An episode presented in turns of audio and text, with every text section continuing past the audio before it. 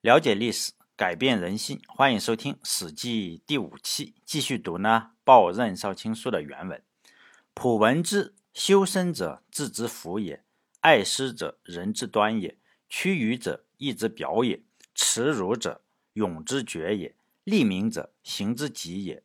是有此五者，然后可以托于世，而列于君子之林矣。我曾经听说过一个人呢。如何的修身是判断他有没有智慧的标志。一个人呢，是不是乐于施舍，是判断他是不是仁慈的标准。一个人如何获取，如何给予，是判断他是否侠义的标准。一个人对耻辱是否感，对羞辱是否感觉到耻辱，是用来判断他是否勇敢的标准。一个人呢，是不是建立自己的名声，这是。道德行为的一个最高的准则，人人自是。如果有这五种品德，就可以立于社会之中，排在君子的行列中了。这当然是司马迁认为的。实际上呢，中国历史上能够达到这五种品德的人，加起来可能不超过五个，其中一个是司马迁。我自认为是远远达不到这个标准。在古代的时候呢，修身并不是现在一说修身，好像是要去健身房去健身。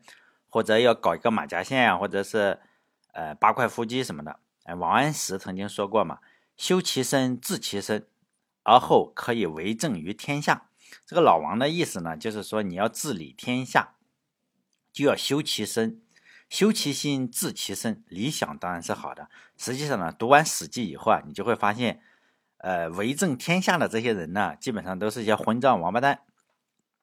皇帝都是这个样子，好人呢实际上是没有什么好下场的，要么死得早，要么死得比较惨。司马迁这么写呢，也是这么做的，所以呢他的下场非常的悲惨。我高中呃读《史记》呢，实际上是我在高中晨读时候我们读书开始读的，那个三年的话我还记得，当时我看的心里是比较难受，尤其是最近有人跟我讲啊，看《史记》看了不舒服，是吧？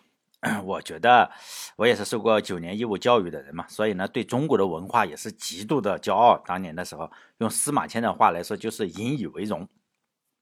但是呢，刚开始看《史记》以后，啊，看了之后，你就会发现里面让人骄傲的事情几乎是没有的。因为我们语文课本上选的那一些都是可以骄傲的，但是大部分你实际上是骄傲不起来的，因为都是一些阴谋诡计啊，或者如何坑人啊、如何杀人这样的事情，根本就骄傲不起来。这就是。让我读书跟我所受的教育就产生了非常非常严重的冲突，所以有很多年的时间，我对《史记》的态度大部分就是是这个样子，跟大部分人一样。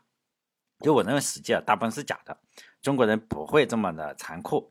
因此呢，高中一旦读了三年高中，然后上了大学之后，大学期间实际上就再也不碰《史记》了，因为有游戏玩了，谁会去读《史记》是吗？又没有晨读了。然后呢，大学毕业之后。然后就被社会毒打了个五六年，在二零一一年的时候啊，考古界就发生了一件比较重大的事情，就汉朝。汉朝有一个当了二十一天、二十来天的皇帝啊，他叫刘贺，他的坟墓就被挖出来了。但是，一群盗墓贼先去挖，盗墓贼可能挖了十四五米、十四米深还是十几米深，一直挖不通。哎，就知道这肯定是个特别厉害的。但是呢，呃，就被举就被人。报告了嘛？说你外地人在这里不停的挖洞，说是抓野兔。哎，结果呢，警察一来看，哎，考古学家说，开始挖一挖，竟然都挖十几米了，再向下挖一挖嘛。一挖之后发现，哎，原来出现了一个黄金做的什么东西啊？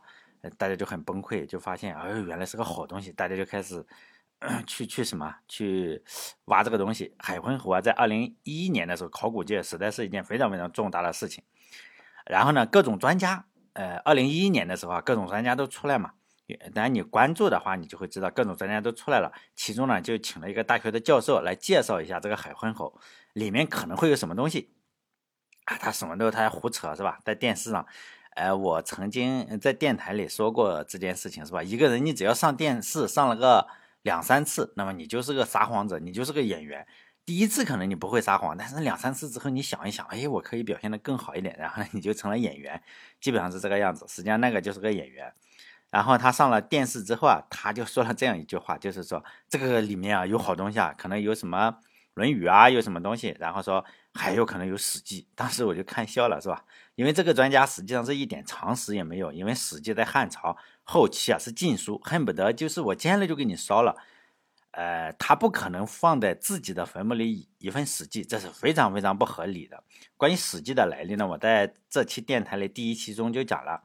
关于这件事情呢，关于这个呃专家出丑的这件事情，当然我认为他出丑，当然就是这个样子。你只要是呃前面挂一个呃中国特别厉害的高校，比如说社科院、呃北京大学、清华大学或者中国人民大学，哎，这个人呢，你你你就是。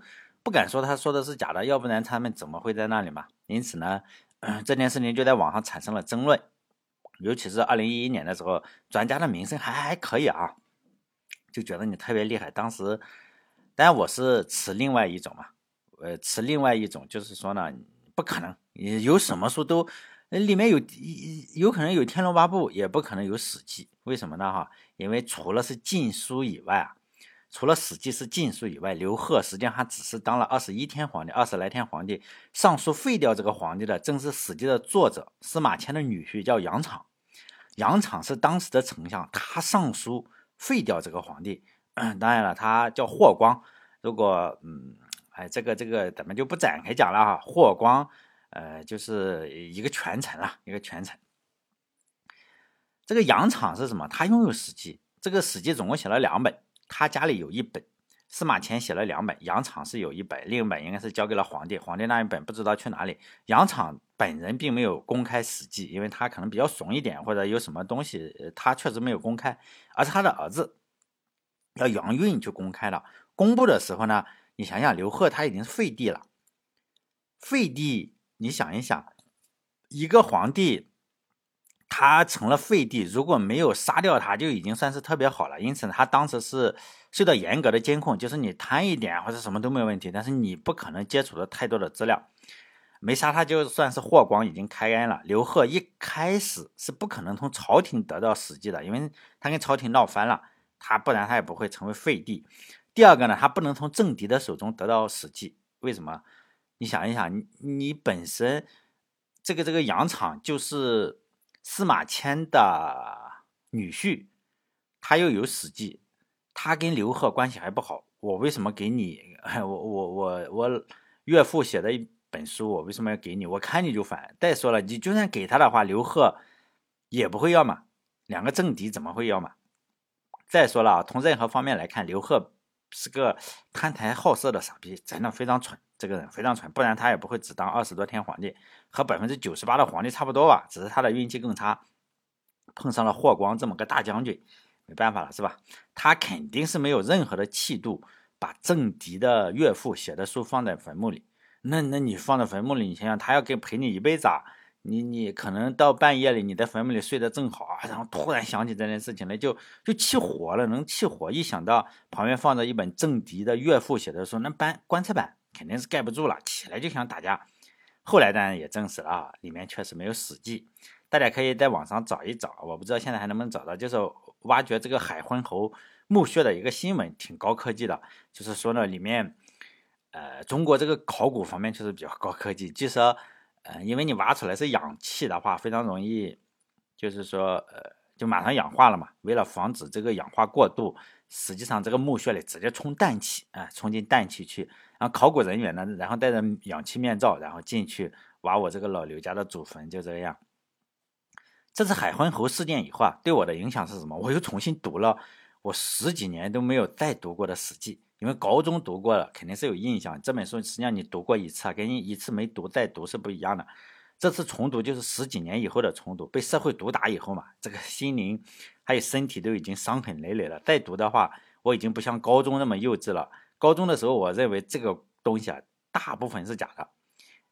后来呢，十几年之后，我把这个事情忘了，然后再重新的读的话，因为我当时哎，高中生嘛哈，因为已经知道了，呃，经过了十几年的社会毒打，实际上我已经知道了中国人确实这么坏。以前高中的时候，我认为把人做成烧烤啊，你大家知道吗？在史记中啊，把人做成烧烤，把人做成肉酱，然后做成肉干。做成这种，哎呀，挖了眼，然后砍了脚，砍了腿，然后装在罐子里喂你，做成就是什么人猪这个样子，还故意坑人啊，通风报信。我当时是怎么想？我当时认为司马迁就是你写这本书就是博人眼球嘛，就增加这个文章的趣味，故意这么写的。当时我确实是这样认为。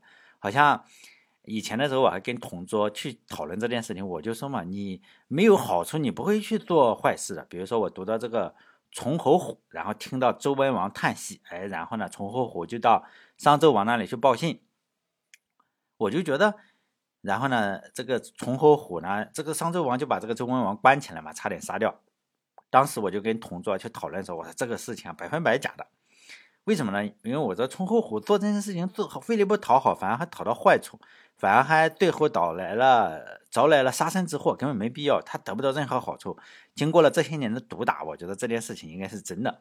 因为偷偷摸摸的举报啊，就是中国人的传统项目。就算他得不到好处，仅仅是看到他。举报的对象受罪，他就很开心。后来我越来越发现了这件事情。还有在高中的时候，我就觉得另一件事情就是司马迁乱乱胡诌嘛，就觉得他说哎，一杀杀四十万，一杀杀十万，一杀杀呃十万八万二十万这样四十五万。因为当时我就觉得不可能杀这么多人，就好像是你你想想南京大屠杀就是特别凶残了，就三十万嘛。你那个在我们实际上经常是杀四十五万这个样子。那时候就觉得是不可思议。你那时候，你你你这个冷兵器时代，你杀这么多人，肯定就不可思议嘛。当时就觉得不可思议。后来呢，哎，也是慢慢的知道了啊。长平之战的这个尸骨坑就被挖掘出来了，就很多发现很多的尸体是分离的，然后头啊跟尸体是分成两部分。为什么呢？因为秦国人啊，你杀了人之后，你你要把人头。你你呃，证明你怎么杀了人，就是带个人头嘛，你不用带整个的身体。因此呢，你这样可能腰上拴着七八个人头，就证明你杀了七八个人，就这样。所以杀了敌人以后啊，就要把头割下来，然后方便清点嘛。由于实在太多了，结果呢，现在越来发现了越来越多的这种尸骨坑，呃，实在太多了，现在不挖掘了。为什么挖掘都是一样嘛？你挖出去，要么是尸体，要么是人头，就是特别凶残，就受不了。就有一个墩台里，就是当时也不知道里面是什么，就下雨嘛，不停的下雨，不停的冲，发现了，我去，里面全是人头，就这样两千多个人头就被雨水冲出来了。这样的墩台呢，实际上还有一些是没有被破坏过的，就有二十多个，现在已经不挖了。上世纪六十年代的六七十年代，他们这个新新闻上写六七十年代根本不知道这是怎么回事，就认为这是一些墓穴嘛。然后六七十年代，这个化肥工业也不好，他们就就把这些骨头拿出来当化肥、当肥料，粉碎之后啊，你可能会当肥料，会比较种庄稼，是吧？因此呢，那个化肥厂从六十年代一直做到八十年代初期，啊，都是用那个人骨头去做，但他们认为那里是个坟场，他们就是没有想到那是长平之战的这个战场。当然，现在通过挖掘，还有一些没有挖掘的，还有科学家去怎么去考证，又损毁了多少？最后得出的结论是，虽然不敢说长平之战被杀的这些赵军的人呢，赵国的赵军的军士不能说正正好好是四十五万人，现在的谁都不敢这样说。但是呢，以这个人头的数量，确实达到了这个数量级，就是几十万这个数量级是达到了。所以呢，现在我越来越相信太史公写的话。应该大部分是实实话，那这就是我的一个心路历程嘛。读书啊，可能每个人你如果现在读的话，你也会这样觉得，你就觉得他写的大部分都是假的。然后慢慢的你会发现他真的是写的比较真，嗯，那个即使他写的比较坏事，你觉得非常荒唐，说明你还比较纯真啊。这个这像我一样哈，当年也比较纯真，我本善良。后来发现中国人就这样，他会通风报信，他确实会故意坑你，就这个样子。好了，我们继续读原文。故祸莫惨于欲利，悲莫痛于伤心，行莫丑于辱先，垢莫大于公行。这句话的意思是说，没有什么灾祸比贪图私利更惨重了，没有什么悲伤比伤心更痛苦，没有什么行为比使先人受辱这件事情更加的丑恶，没有什么耻辱比这个遭受宫刑更严重。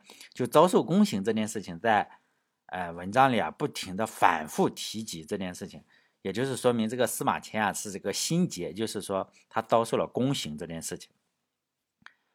说实在的呢，呃，司马迁文章写得好，但是他的很多的观点啊，也是导致他确实下场比较惨的原因。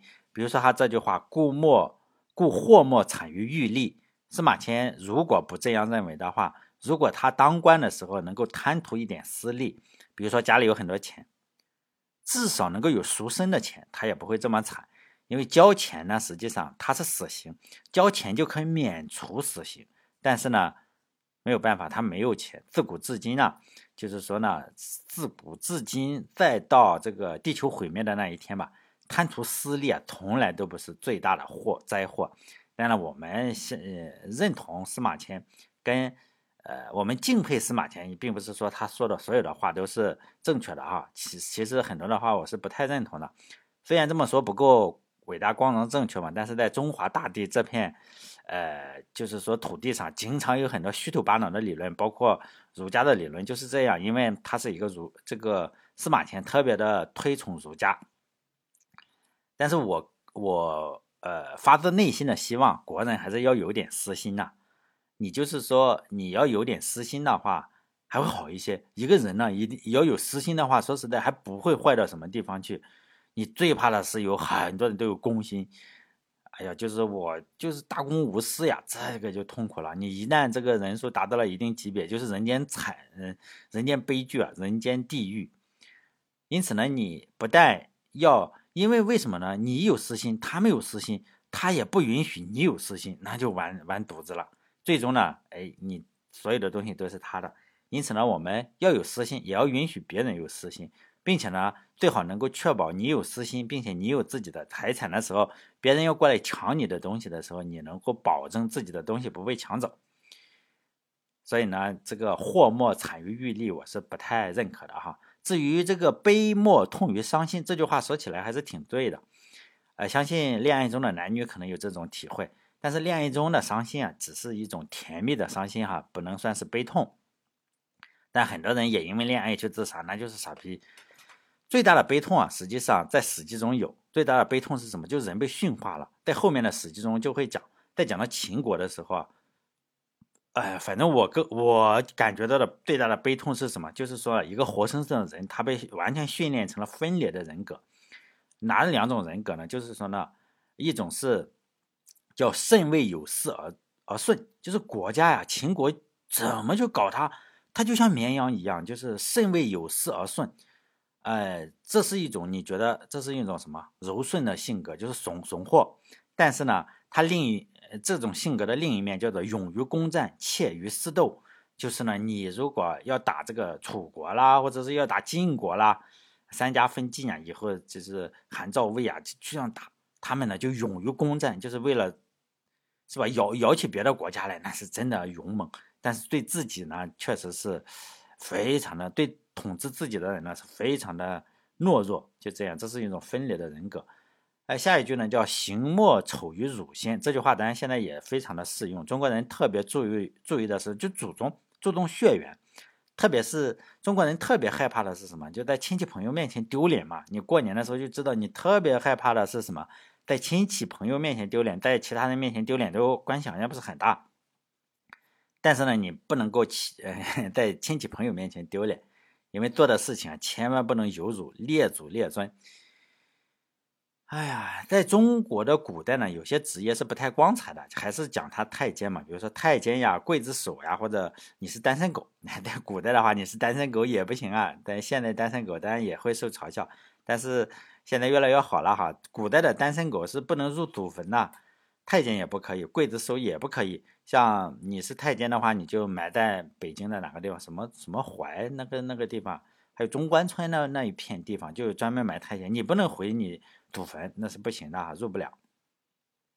这些职业呢，就什么叫做乳仙？司马迁是太监嘛，所以他在文章中啊，反反复复的揭自己的伤疤。但是现在也活学活用啊，就是说呢，乳仙嘛，其实就是侮辱你的，怎么侮辱你呢？比如说你去嫖娼。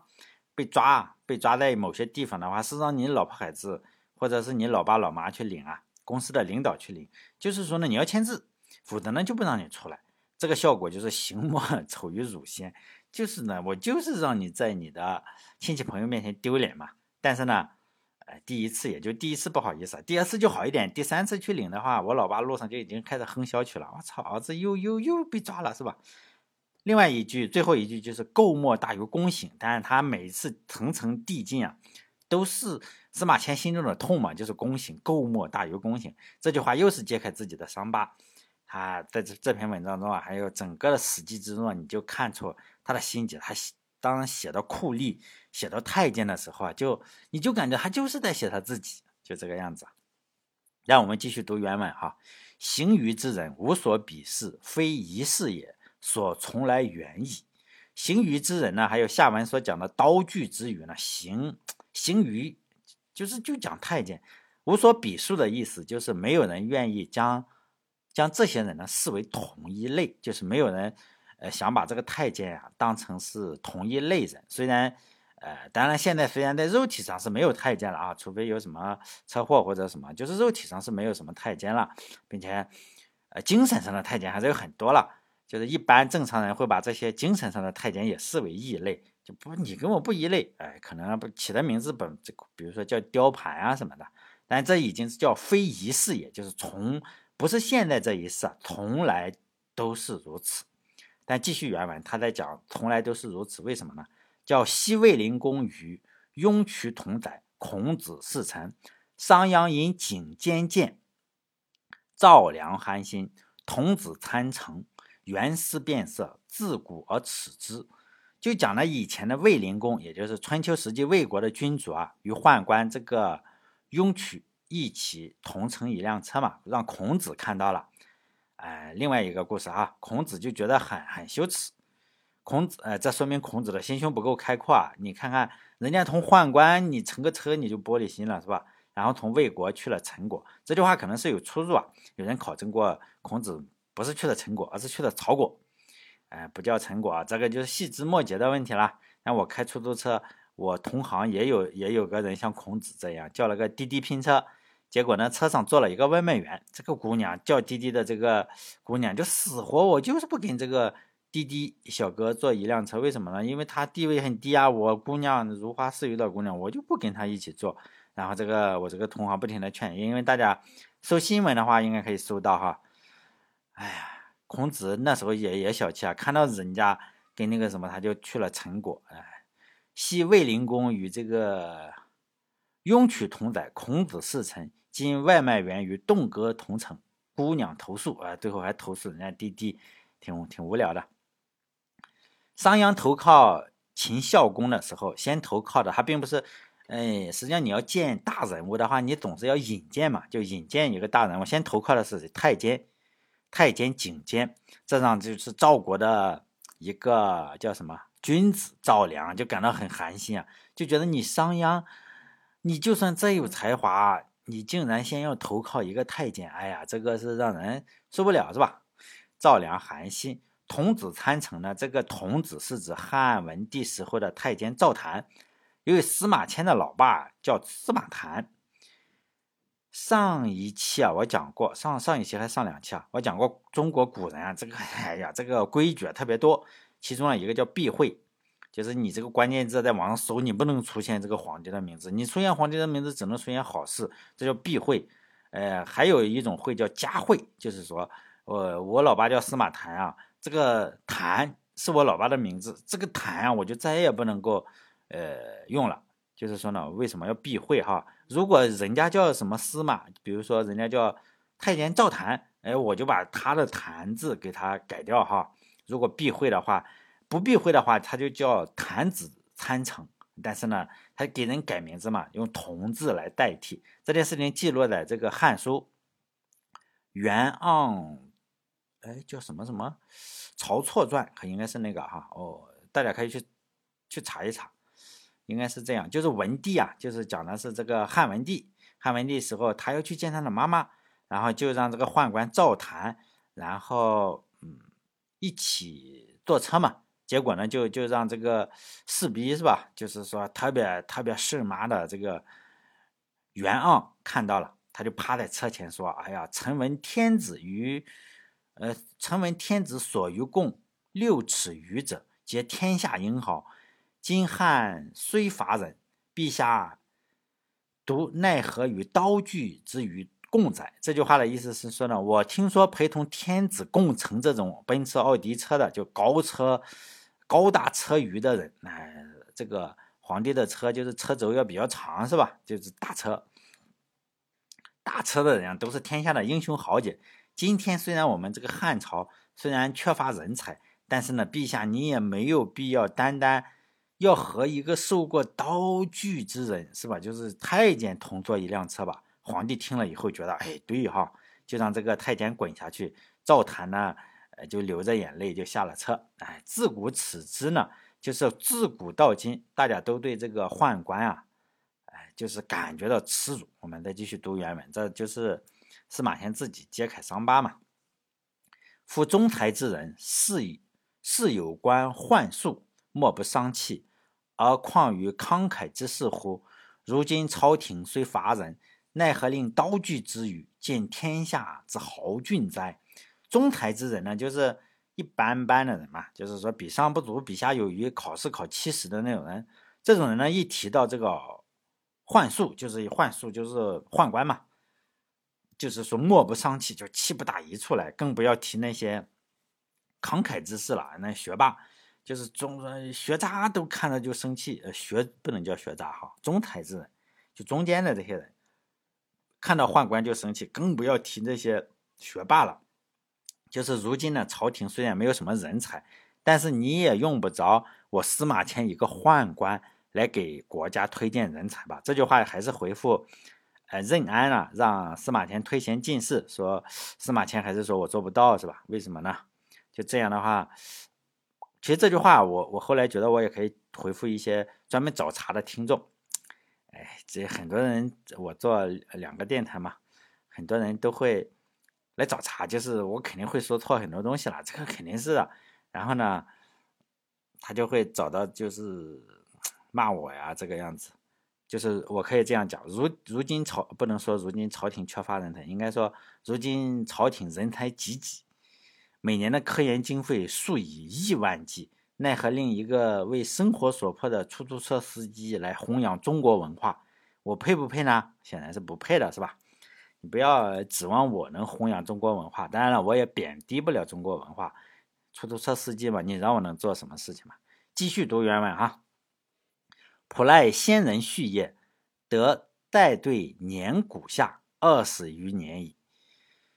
我凭借先父遗留下来的事业，才能够在京城中任职，到现在已经二十年了。赖的意思就是说，哎，依赖、依靠续业，就是先先人遗留下来的事业。咱们以后再讲这个司马迁的家族，他有一篇专门讲他自己的，好多代都是公务员，基本上就按现在的话来说是公务员，管天文的。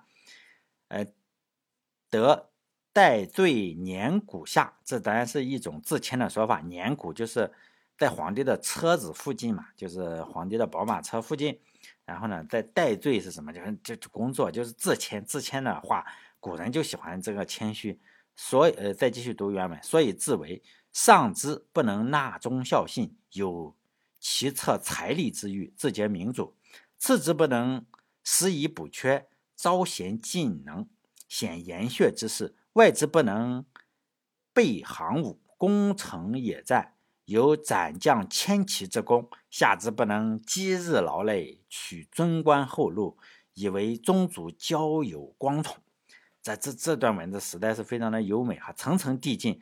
读古人书的时候啊，时常会让我觉得记录的这个事情很沉重，但是呢，文字又很有美感。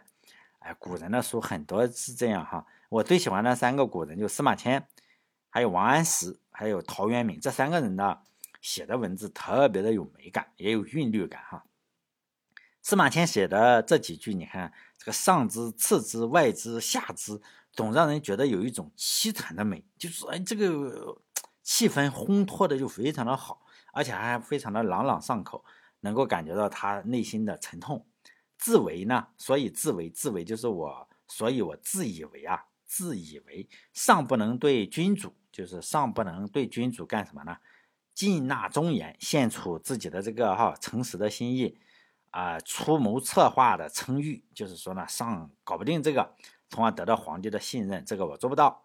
次之呢，次之就其次哈，我也不能给群呃君主实缺补漏，招纳贤才，推举能人，使这个田野间的研学之士，就是哎民高手在民间这些民间的闲事，不至于被埋没。这个呢，我仍然做不到。还有就是外资是什么？对外嘛，对外我又没法参加这个军队之中，就是参军嘛，当这个将军是吧？攻城野战，建立那时候你就是千骑之功是什么？就是把人家的那个旗啊，我们看电视的时候经常看到，哎，一个大将出来，然后李广的话就写着一个李，然后刘备的话会写着一个刘，就这个东西，这个旗字给他抢过来，这个我也做不到。最差呢？你看看他是外资，然后还有什么下肢啊？下肢下肢是什么？就是这句话骂人了。下肢最差，我又不能够积累资格，谋取尊官呃尊贵的官职，优厚的俸禄，为宗族和朋友争光。这个呢，我司马迁也做不到。这句话为什么是骂人？我们可以看出司马迁骂这些哪一些羞辱这些积日劳累。取尊官厚禄的人，就当官的，当当时的公务员，他瞧不上的这种人，这种事啊，司马迁当然是可以做到。呃，他当然也可以做到吧，因为他也是当官的嘛。他如果怂一点，他也可以做到哈。你慢慢升职嘛，五年一小升，十年一大升，最终怎么也得熬到退休嘛。如果他去做了的话呢，他就不是司马迁了。如果他不去做的话，他的。如果他不去做呢，他的命运就就就痛苦，特别痛苦。如果他贪污的话就好了。有时候我真的想，哎，司马迁你还不如当时贪污一点，贪污一点的话也不至于这么痛苦。如果你不是司马迁的话，哎，各位听众哈，如果你不是司马迁，如果你又有他的能力的话，有一定的能力就去考公务员，真的是这样。这个社会上就是考公务员好，当公务员至少你能够取得尊官厚禄，能够让宗族朋友啊为你感觉到光荣，总比。像我这样哈，一个什么出租车司机啊，肯定是好他个百倍、千倍、万倍。大家可以想象这样一个场景：有一天大家都在一起喝酒，喝多了，喝多了，这个男的就容易吹牛啊，嘴上没个把门的。你是希望这么吹吗？说我有个朋友，公安局局长，以后呢马上要上厅局去了，为人民服务的。哎呀，跟我称兄道弟，我同学就这个样子。你还是希望这样吹你呢？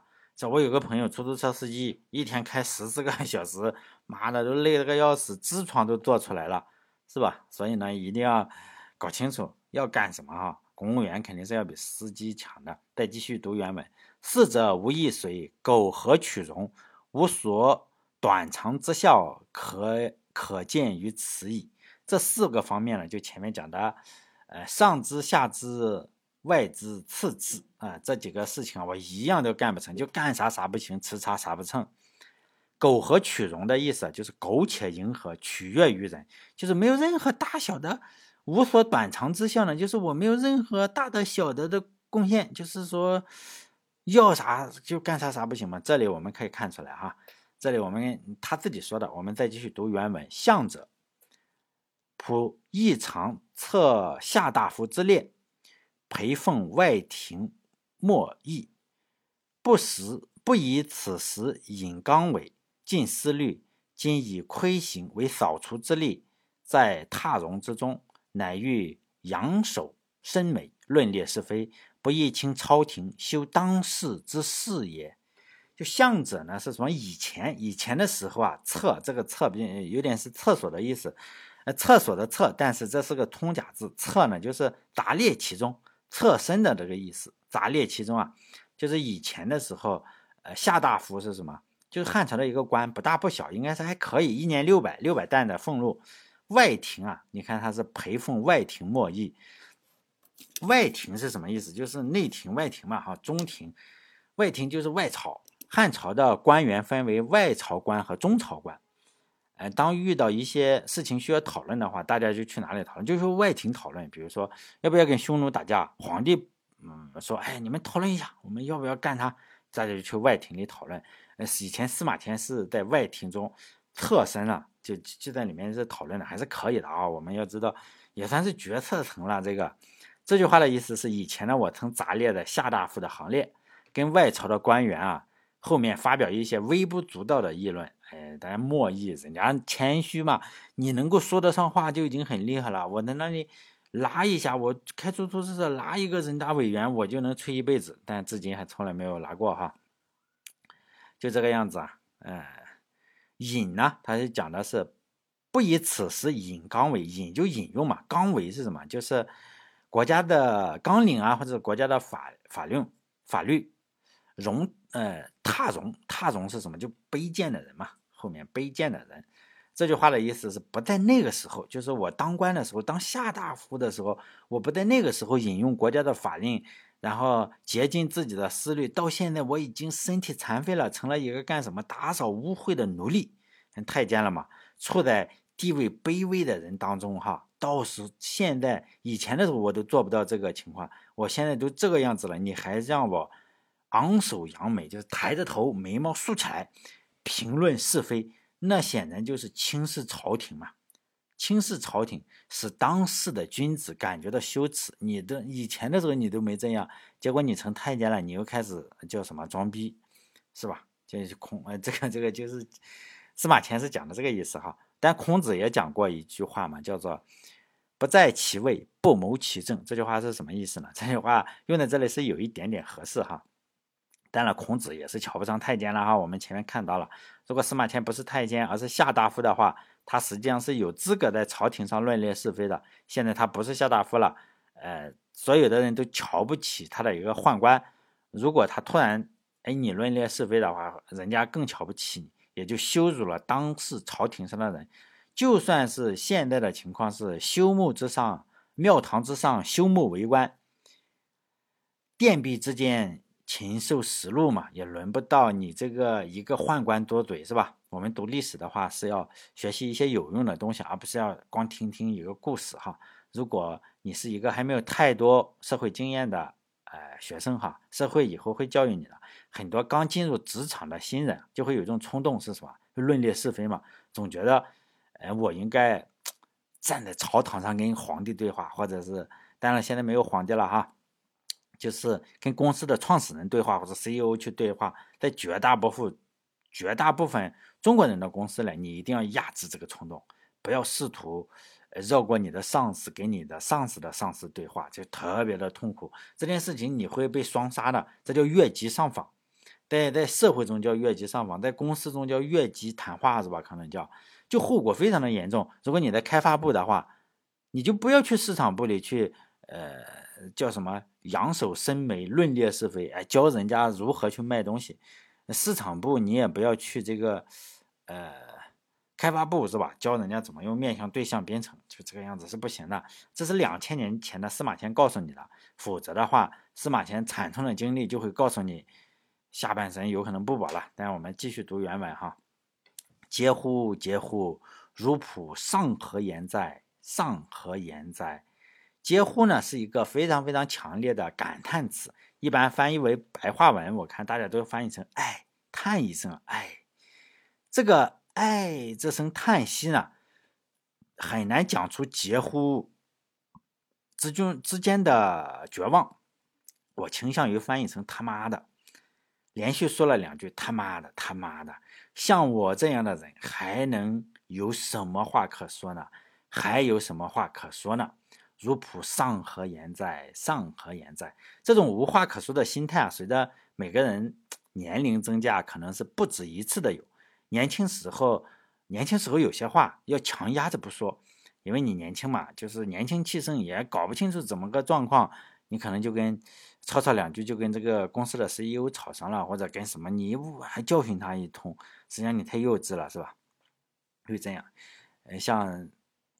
如果司马迁不是那么幼稚的话，他也不会这么惨。就是少年不识愁滋味嘛，爱上层楼，爱上层楼，为赋新词强说愁。如今识尽愁滋味，欲说还休，欲说还休，却道天凉好个秋啊！我们继续读原文哈，妾视本末未易明也。哎，今天这句话什么意思？今天我们有句成语叫什么？本末倒置。本呢就树根嘛，我们可以把它呃比喻为就是主要因素吧。末呢就是树梢末末端啊，就是那个小枝子，比喻为次要的因素。就主要因素啊跟次要因素不是那么容易分辨的清楚的，就是事情的前因后果啊，并不是那么容易就弄明白了，就是切事本末，未易明也，不是那么容易搞清楚的。仆少妇不羁之财，长无相取之欲，主上幸以先人之故，使得奏伯记出入周围之中。普少妇不羁之才，这句话的意思啊，是很多的白话文书上，我认为都翻译错了。呃，大部分的白话文是这样翻译的啊，就小时候啊，我有很大的才能，呃，就是少妇。哎，富了很大的才能，哎，不羁之才，很大的才能。这样翻译的话，实际上是与下一句有非常大的冲突，因为下一句就叫做“长无相取之欲”，这就这就这就冲突了。这句话什么意思？就小时候我长得不错，长大了就不行了。这是显然是这个这个司马迁不会这样写。这个“富”呢，就缺少的意思，应该是正确的翻译，应该是我小时候没有什么很大的才能，长大以后。也没有乡亲们的赞誉，幸好祖上呢，祖上就是指皇帝嘛，汉武帝，汉武帝就是说呢，幸好祖上就是皇帝啊，因为我祖上的原因，才让我奏伯记，奏就是进献，呃，伯记也也是自谦嘛，哈，司马迁很谦虚，这里的伯记呢，就是他后来又讲的叫星史文史星历，就是他就看星象了，周卫呢是什么意思哈？就周密的防卫嘛，在这里只有皇帝。只是特指皇帝，你以前的人可能就是皇帝的这个保安等级最高，哎，世界第，呃，国家第一吧。只有皇帝才能有周密的护卫，呃，这说明皇帝。实际上他自己知道也是一个什么样的垃圾。如果没有护卫的话，人家可能上来就丢砖头啊，或者是什么，这肯定是有的。所以呢，皇帝都有周卫，是吧？都有周密的护卫。这句话的意思是我年轻的时候啊，实际上是没有什么很大的才能，长大以后也没有乡亲们的赞誉。幸好我的祖上啊，幸好 幸好祖上，因为我先人的缘故，才能尽献我才能尽献我的才能，在皇帝身边工作。我们继续读原文。颇以为戴盆何以望天？故觉宾客之故，王家事之业，日夜思竭，其不肖之力，勿一心迎子，以求亲媚于主上。就是我以为呢，戴盆戴着头上戴着一个盆，戴盆何以望天？就是你头上戴着一个脸盆的话，你实际上看天的话，你就看一圈嘛，你头顶是看不到的。但中国的看天啊，就分三种三种境界。这我总结的哈，中国的看天三境界，第一重呢就是司马迁说的戴盆望天。你头上戴了一个盆，你看天的话，你就看着盆，还有周围的一大圈天，但你头顶是看不到的。呃，头顶上因为戴了一个盆嘛，戴盆何以望天？第二重境界呢，我这个我也不知道谁说的，可能哪只青蛙说的，就坐井观天。坐井观天呢，就我坐在井里，我只能看到头顶上这一小小片天，是吧？呃。第三重境界就是中国人有机会出国了。清朝、明朝之后，就是观天的最高境界，就是什么背井观天，就背着自己的井。哎呀，这个连盆也不带了，直接背着井，背着井啊，到异国他乡去观天。看来看去，就是井口的这么这么一小片地方。哎呀，搞来搞去，中国第一。用钱钟书的话来说，就是外国一切好东西到中国没有不走样的。这正是中国的厉害，天下没敌手。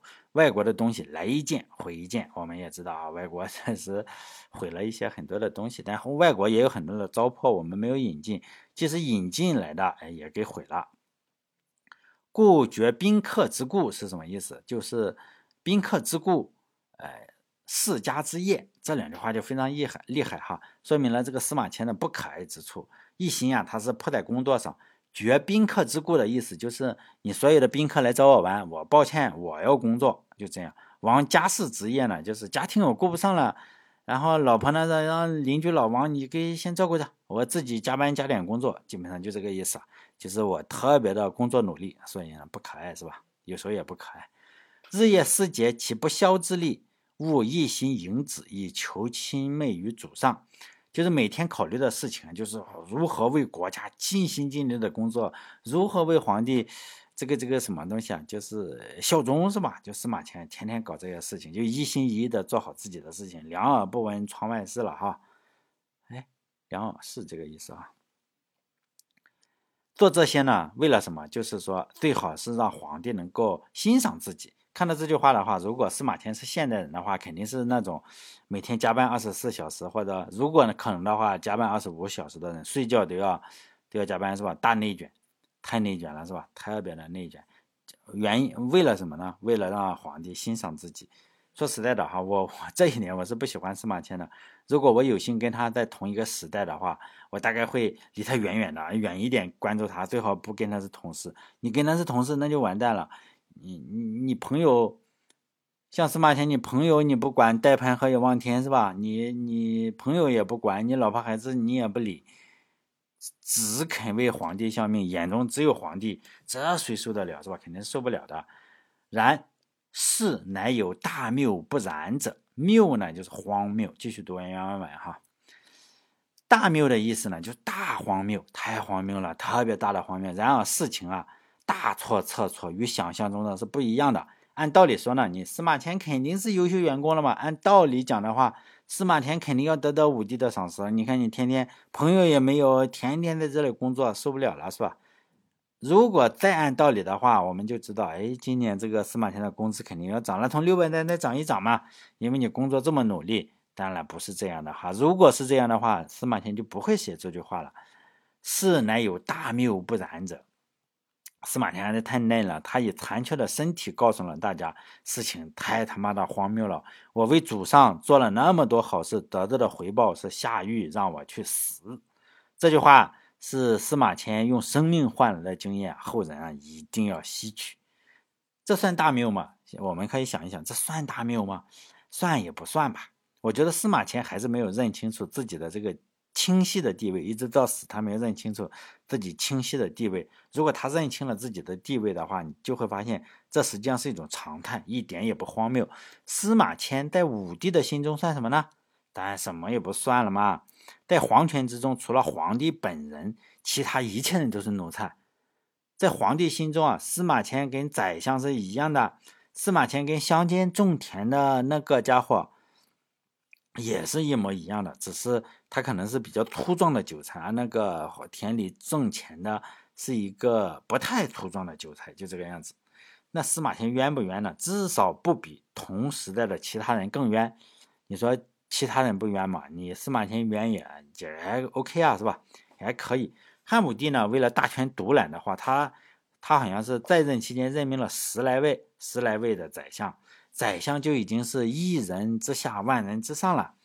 所以呢，司马迁，呃，这个这个汉武帝怎么搞的？杀嘛，就这样。为了大权独揽的话，杀了一半的丞相，还有把两位给灭族了。其中这两位丞相可以说是。特别悲惨是吧？一人之下，万人之上，最终呢是被灭族了，还不是说仅仅被杀了。比如说公孙贺、公孙贺、刘屈毛，哎呀，至少比你司马迁肯定是，呃，叫什么有过之而无不及吧？人家族都灭了，你这里只是让你去死嘛。当刘彻。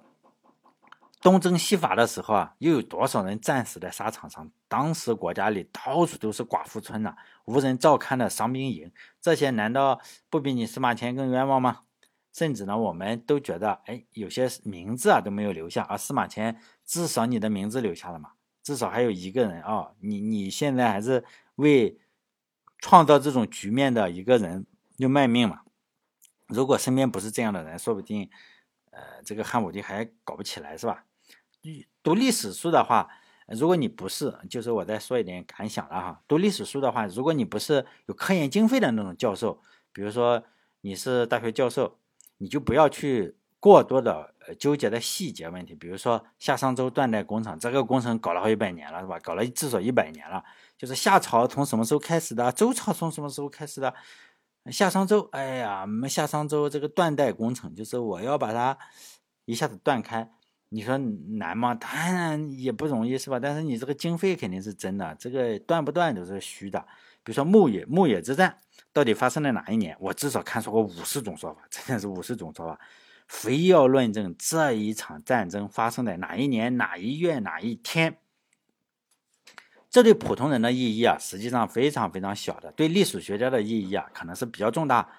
为什么呢？因为他们是靠这个吃饭的。人家一年可能要拿非常非常多的经费，对普通人的话，我们只需要知道牧野之战发生了就可以了。至于发生在公元前一百一千一百三十年呢，还是发生在公元前一千零一十八年，这个真的是不是特别的重要，甚至一点都不重要。对普通的，对普通人，我们读历史呢，一定要像打疫苗一样。疫苗是什么？是灭活的，或者是减毒活性疫苗。就是你减毒活性的打在身上是有可能，哎，直接导致它更加的繁殖，呃，这个样子哈。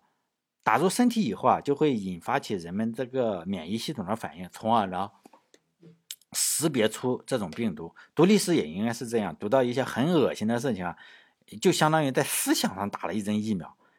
因为我们大部分人的经历都是非常非常贫瘠的，我们不可能经历古人所经历的那样的事情。像司马迁见过皇帝，现在中国没有皇帝了，你肯定见不到皇帝啊。还有一些可怕的事情，我们最好是不要经历。经历经历过后啊，这个 你可能小命不保了，或者是你。经历不过去，可能经历的第三天死了，就这样。我们最好是不要去经历，就好像我们真的不要去得个天花，而只需用打天花的疫苗就能获得免疫力一样。我们读历史书啊，要做有用，对我们实际生活要有用。我们之中大部分人啊，一生实际上都是在打工，我也在打工，打工人打工魂嘛，打工一定要记住啊，打工不是人上人。司马迁呢也是在打工啊，他是给谁打工？给皇帝打工嘛。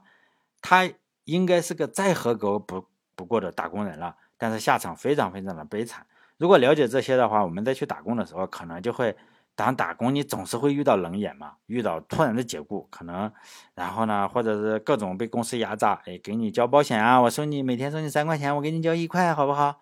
还有就是我扣你点工资，好不好？就这个样子，反正打工总是总是会碰到这种情况。还有的就是你辛辛苦苦打工，不小心哎又被公司送监狱去了，住了两百多天，你这怎么办？我最近看了一个视频嘛，一个外卖小哥因为被公司克扣工资，然后去自焚了。千万不要这么干，因为这个地方啊，这个国家的系统对整个对个人的压榨，实际上已经常态了。不要自杀。如果你说冤的话，你我当然也知道你很冤。如果你说冤的话，你比得过司马迁冤吗？你比得过飞将军李广冤吗？还是你比得上岳飞冤呀？但这我并不是说你要忍嘛，你要忍受黑暗，那是陈果他们说的啊，要跟黑暗和解，不要和解。但是呢，不要自杀。我是建议不要自杀，因为你一旦自杀，黑暗就他妈彻底赢了。你不死的话，你就至少给黑暗找点麻烦嘛。你不给我那个五千块钱，我天天找你麻烦。这总可以吧？不能让他赢得如此轻松。虽然光明啊，就是说光明在历史上总是被什么被黑暗打败，真的是 邪不压正，是假的；正不压邪倒是真的，是常态。就是点燃自己的话，比如说那个小哥要去把自己给点燃的话，点之前你要想一想你自己的朋友嘛。你就算朋友没几个的话，像司马迁，可能他工作太认真，没朋友。他说他自己没朋友哈，可以想一下自己的父母和家庭嘛，老婆孩子你总要照顾嘛，你自己的父母你不要吗？所以呢，千万不要做这种司马迁做的事情，什么绝宾客之故，亡家室之业，哎，这非常愚蠢。但事事都是大谬不然啊！我想告诉司马迁哈，这一直如此，也不要这么纠结，觉得自己好像是崩了是吧？我为什么一直做好事，然后就没有好报呢？哎呀！也不要为了这个讨好祖上，放弃朋友，放弃家庭。司马迁这一点，我是觉得非常非常不值得的。他帮的是个什么人啊？他帮的是个屠夫啊！好嘞，这一期呢就讲到这里。还有就是，有人说，哎，你这个书从哪里搞？就不要买书，这玩意你又没办法给版权版权费给这个谁了，是吧？你没有办法，你只能烧给他。这个出版社也不会烧给司马迁嘛。就找电子书嘛，我在这个我那个留言洞点 com 这个网站上，我我有下载这个电子书，电子书啊这个版本，呃，你就看那个版本就行，干嘛要买书？买书一两百块钱，又厚，有可能你这个一读，哎呀，这五第一个五 D 本机没读完，哎，读了三行，一百块钱丢了是吧？就先看看，不用买书，我都不不买实体书，就是说呢。从这里还有这个音频呢，也都放在这个地方，就是从那个嗯，BT Think 在这个我这个网站留言洞点 com 上，拼音啊，留言洞点 com 上，你可以从这里下载整个的音频，还有整个我讲的这个文稿，还有史记。这样的话，你看看这样会非常好。首先呢，我不用怕被删；其次呢，你你放在电脑上的话还不费流量；再其次呢是比较好，你不用被平台分析，因为平台啊一旦他分析了你，那你就是你的隐私就没隐私了嘛。他发现哎你你喜欢听史记，那我不停的给你推荐历史的。你喜欢听什么东西？你干嘛要被人分析嘛？就这个样子。哎呀，这说实在，你说免费啊？说实在的，你你用这个东西也免费啊？为什么一定要上平台上让人家监控你呢？好嘞，这一期就到这里，再见。